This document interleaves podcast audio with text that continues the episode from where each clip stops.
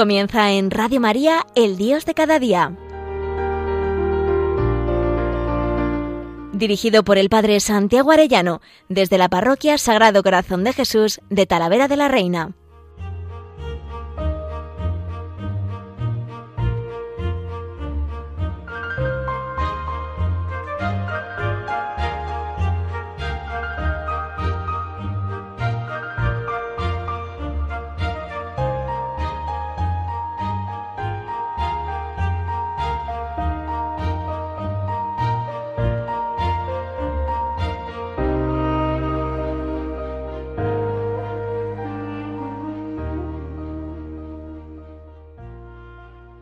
Muy queridos oyentes de Radio María, queridos amigos todos, qué alegría un lunes más con todos vosotros.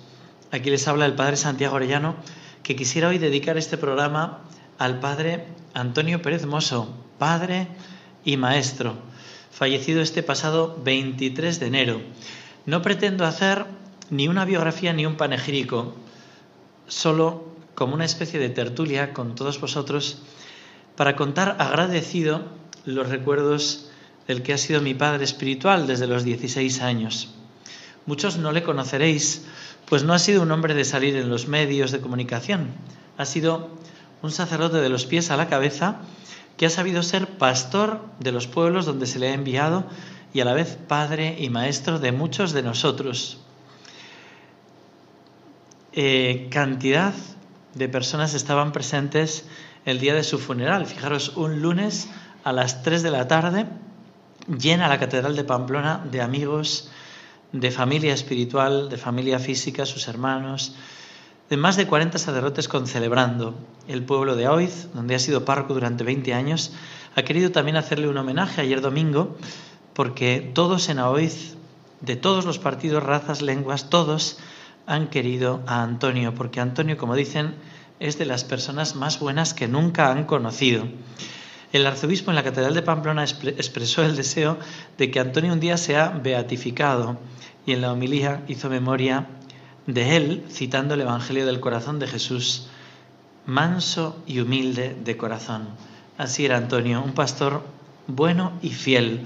Yo tengo que decir que junto con mis padres es la persona que más ha marcado mi vida, con ellos quizá quien más he querido y también quien más me ha querido, me han querido.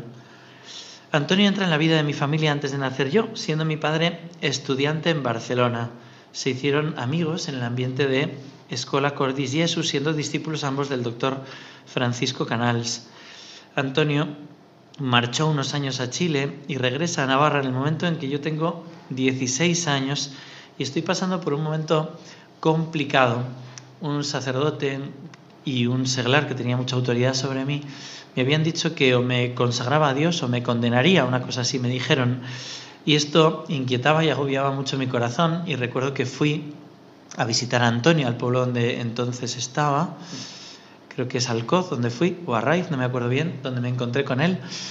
Y, recuerdo que cuando se lo expuse, él callaba, me miraba, siempre te acogía, primero poniéndote comida, primero eh, acogiéndote con mucho cariño y cuando terminé de contarle, él me dijo, con ese acento tan peculiar suyo, adquirido seguramente en su tiempo de misionero en Chile y de formador de seminario allá en Chile, me dijo, lo que no da paz no es de Dios, lo que no da paz no es de Dios.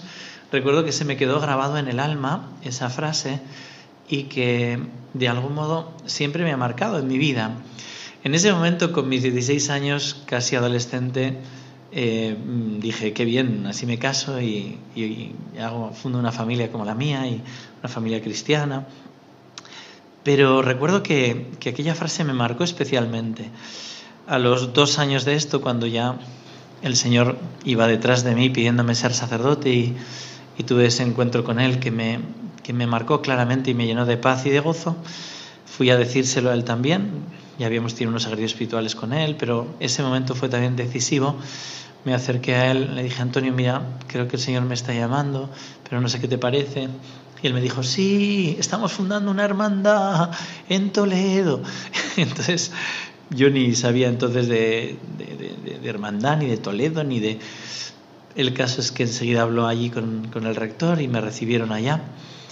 Y, efectivamente, él había entendido la necesidad de que los sacerdotes viviéramos juntos ante, ante los ataques de una sociedad que ya no, no arropa, una sociedad tradicional que ya no arropa al sacerdote, sino que al revés muchas veces es juzgado, es y eso que él tiene un amor tremendo a todo lo que es la tradición, a todo lo que es eh, pues la gente de los pueblos, por eso también se le quiere tanto, ¿no? Las tradiciones, ¿no? Maravillosas, pero ya toda la ideología que está impregnando, ¿no? En los, en los ambientes, ¿no? Tan, tan diversos, pues es como una lucha contra el sacerdote muchas veces. Y él decía, hay que vivir juntos al servicio de los obispos y para extender el reino de Cristo y el corazón del Señor, el amor del corazón del Señor, ¿no?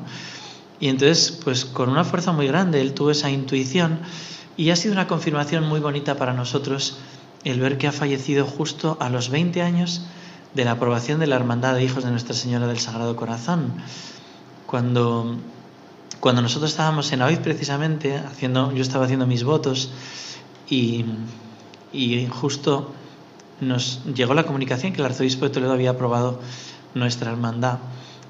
Y, a los 20 años, justo en ese mismo día, ¿no? la providencia ha querido de algún modo darnos ese abrazo a la hermandad, que aunque seamos pequeños y débiles y metepatas, pues Dios nos cuida, nos quiere y nos va a seguir cuidando con Antonio, ¿no? También para mí personalmente el día que renuevo esas promesas que hice de pobreza, castidad y obediencia dentro de la hermandad, ¿no?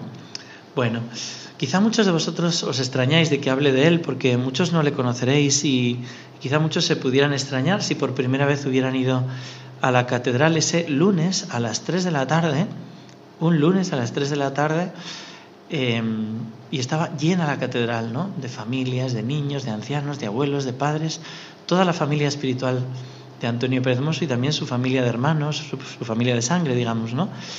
Y más de 40 sacerdotes concelebrando en la catedral en ese funeral, ¿no? Con esos esas casullas negras que tienen allá. Era impresionante ese funeral. Pudimos meter el cuerpo de Antonio Pérez los sacerdotes llevándolos en andas y, con un cariño que se respiraba y un amor muy grande. ¿no? Don Francisco subrayó en la homilía, el arzobispo, una cosa que me parece muy importante de Antonio. Corazón manso y humilde, manso y humilde de corazón, como el corazón del Señor. Y es así, es así como el Señor ha querido ha querido regalarle a Él ese corazón que nos ha acogido a todos con una bondad muy grande, ¿no? Muy grande.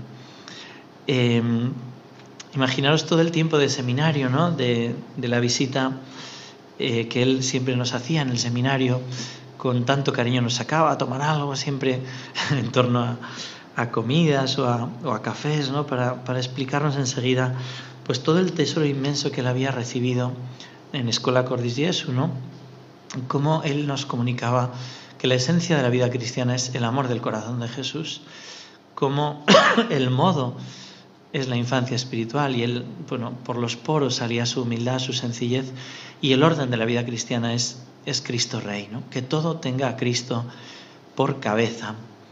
Yo he tenido el regalo inmenso de, de, convivir con él 18 años ahora como sacerdote, ¿no? Bueno, primero de seminarista siempre los veranos, pues haciendo en, casa eh, en la casa de Alcoz de Raiz en aquel momento, y luego excursiones, peregrinaciones, no le gustaba mucho el monte, ¿no? Subir al monte y, y en torno a la subida al monte, las paradas para tertulia, para hablar, para, para comunicarnos pues el gozo que llevaba en su corazón, ¿no?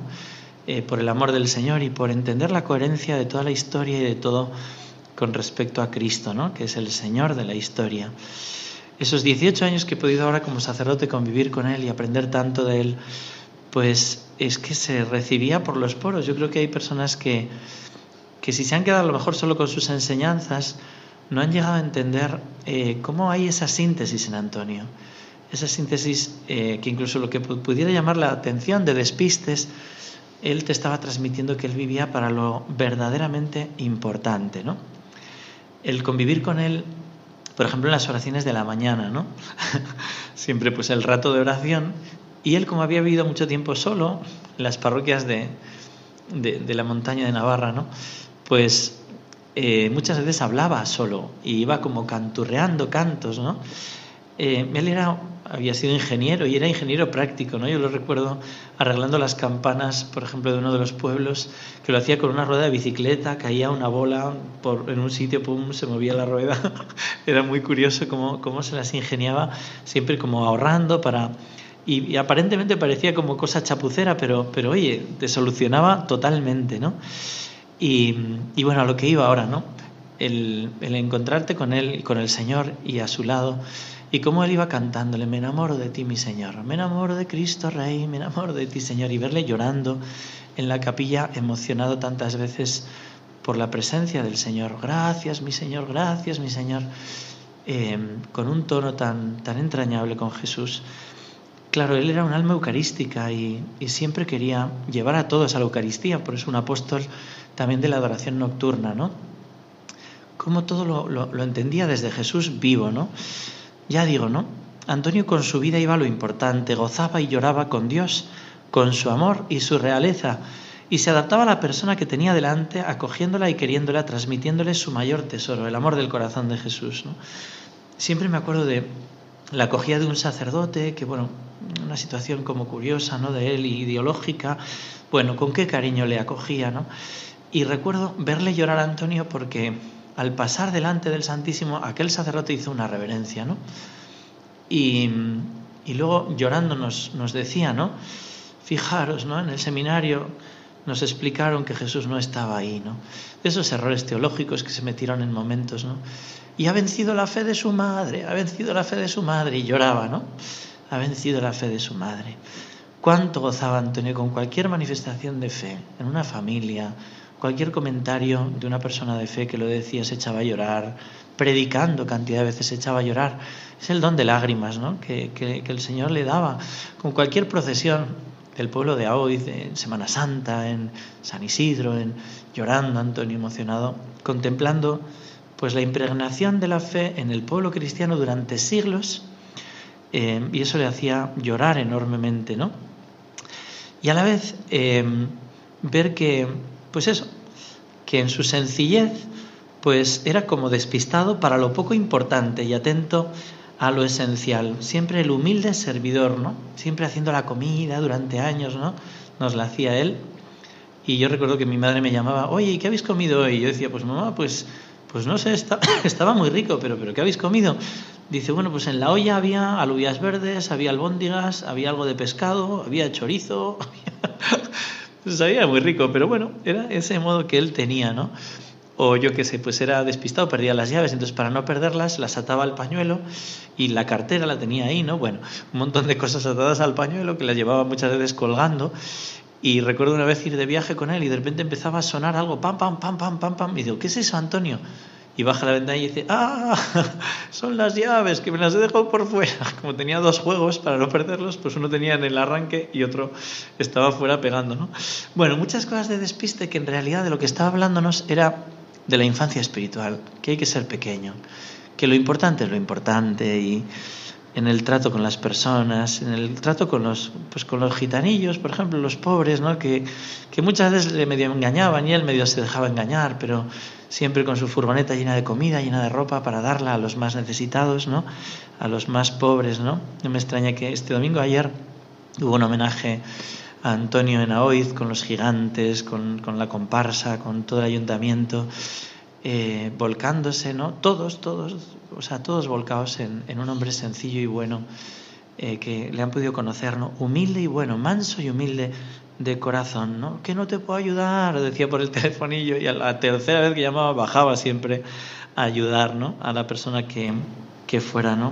Era un apóstol, ¿no? Con los niños, con las familias, muy especialmente con nosotros sacerdotes. Siempre que necesitaba algo, él me lo hacía. Antonio, mira que vamos a hacer una convivencia con jóvenes, a ver si podías tú eh, arreglar, y mira, arreglando baños, cuartos de baño, duchas, para que con las cuatro pesetas que teníamos pudiéramos hacer convivencias, ¿no? Eh, horas y horas de trabajo para ti, así que era imposible, no le podías decir que no. Cuando él luego, como apóstol que era, ¿no? decía, oye, tenemos que hacer una peregrinación a Roma, a Jerusalén, porque son los ejercicios espirituales del pueblo sencillo, ¿no? Y es muy importante, Santi, te tienes que venir con la guitarra, tienes que cantar, ¿no? Em, y porque es la alegría y así bailamos y así cantan, ¿no? Él siempre se quedaba sentadico mirando, sonriendo, emocionado muchas veces, ¿no? Y él siempre me decía, oye, venga, una jota, una jota, Santi, tienes que cantar una jota, por enganchar siempre con la tradición popular, ¿no? Y, entonces, bueno, cantábamos todo tipo de folclore y él, sonreía, él, y las bromas, los chistes, ¿no? Él lo acompañaba y siempre pedía por eso, porque entendía que la fe se transmite por el gozo, ¿no? y, que era muy necesario. Por eso, hoy también, como en, homenaje a él, quisiera, quisiera cantar, eh, cuando me pedía cantar, pues una jota que quiero dedicarle a él, ¿no? Dice así un estribillo navarro, pues muy, muy común, que, que sabrán muchos quizá de los oyentes. Vienen los que antes venían a cantar al alba con gran devoción. Los gaiteros se han marchado a Estella, los tamorileros para Castejón.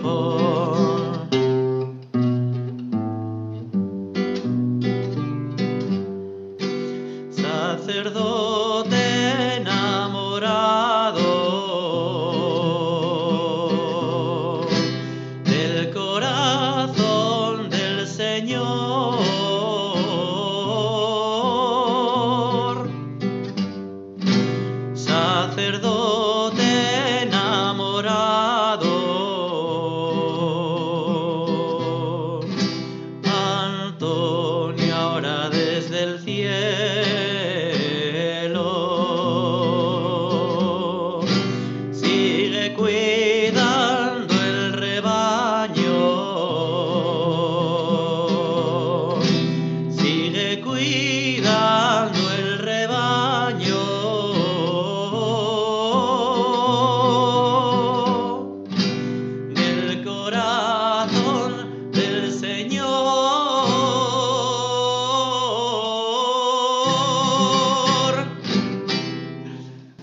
terminaba, él sonreía y lloraba.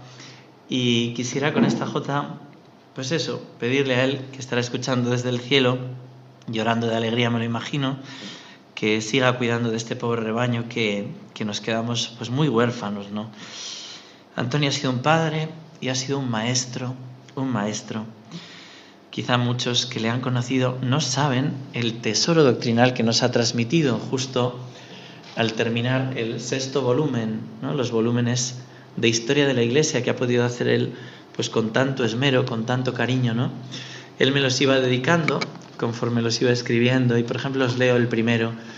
El primero es de la edad antigua, de los orígenes al siglo V. Me dice a Santi, para que tengas sobre todo una síntesis del dogma de la Iglesia formulado principalmente en los cinco primeros siglos de su historia.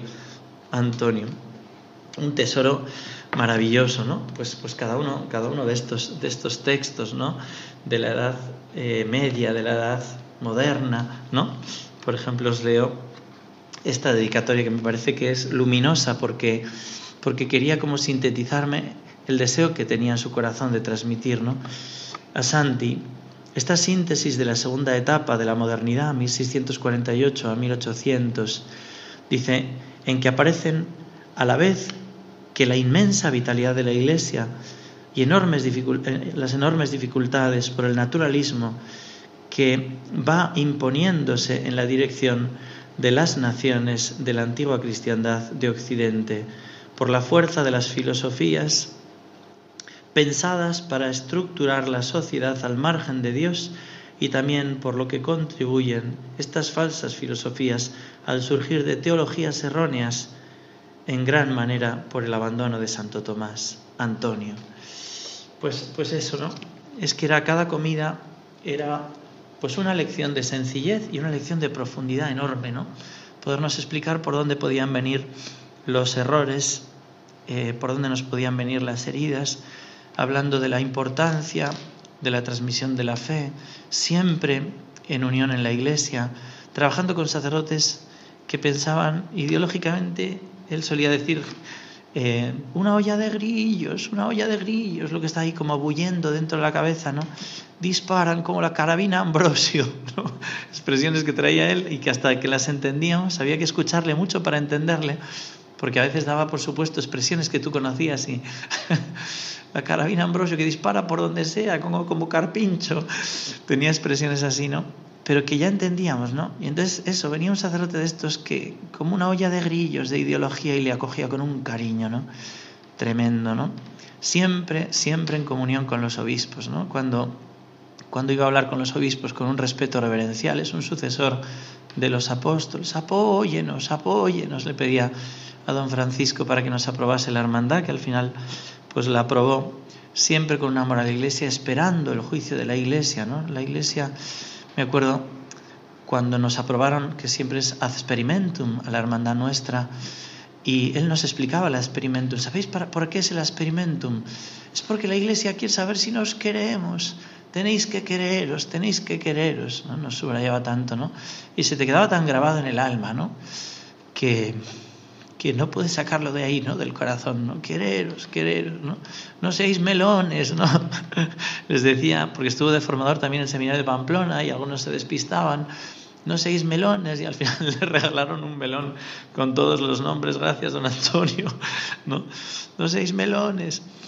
Y, y, él siempre, con un cariño enorme, ¿no? nos hablaba de la caridad en la iglesia, la unidad en la iglesia, la caridad entre nosotros, ¿no? y yo sé que, que nos lo va a conseguir desde el cielo. ¿no? La caridad. Yo recuerdo que a mí me gustan mucho las bromas y él me decía un día, Santi, es preferible ser un soso toda la vida que faltar a la caridad un solo momento. ¿no?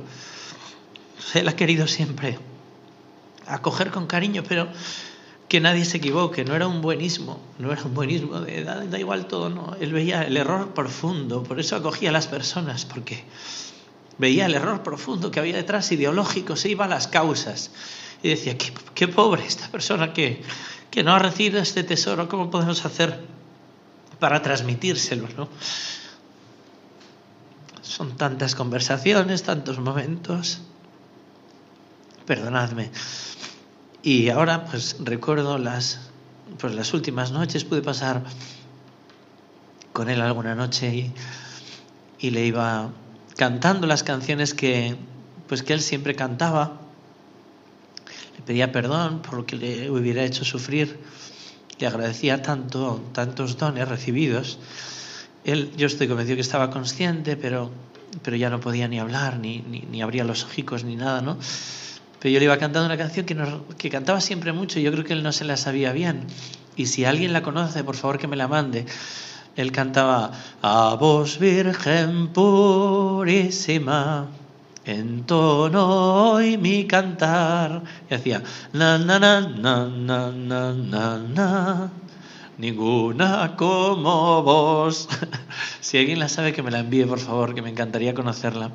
Pero iba con una alegría cantándole a la Virgen María, con qué cariño, la Virgen de Roncesvalles, la Virgen de la Misericordia, la Virgen de Alcoz, un, un, amor a la Virgen de Lourdes, a la Virgen de Fátima, a nuestra Madre del Cielo, que nos lo metía en vena, ¿no? Yo le quise cantar también en esos momentos, ¿no? El dulce madre. Y le cantaba mientras esa respiración fuerte, ¿no? Y, y hay un momento que dice, madre, cuando yo muera, cógeme. Ay, en el trance fiero, defiéndeme. ¿Cómo le gustaba ese canto llano, popular, del cantemos al amor de los amores, el dueño de mi vida? Y le iba cantando, ¿no?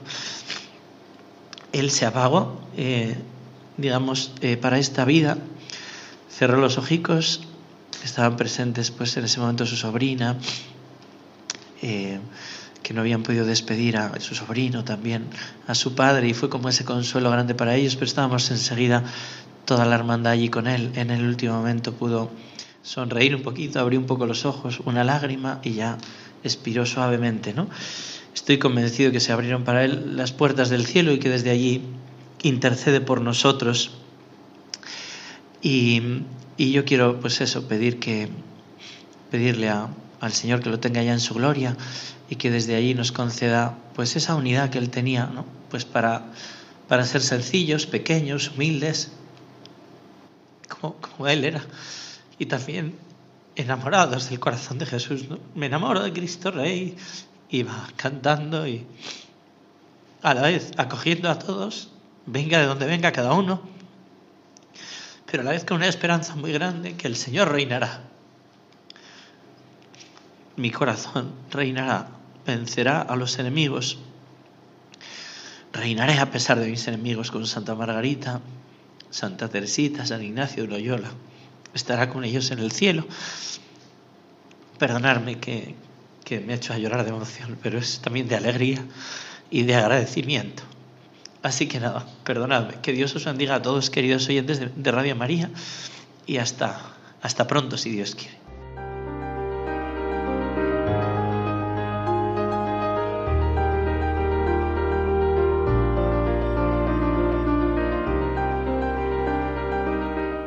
Finaliza en Radio María, El Dios de cada día. Dirigido por el Padre Santiago Arellano, desde la Parroquia Sagrado Corazón de Jesús de Talavera de la Reina.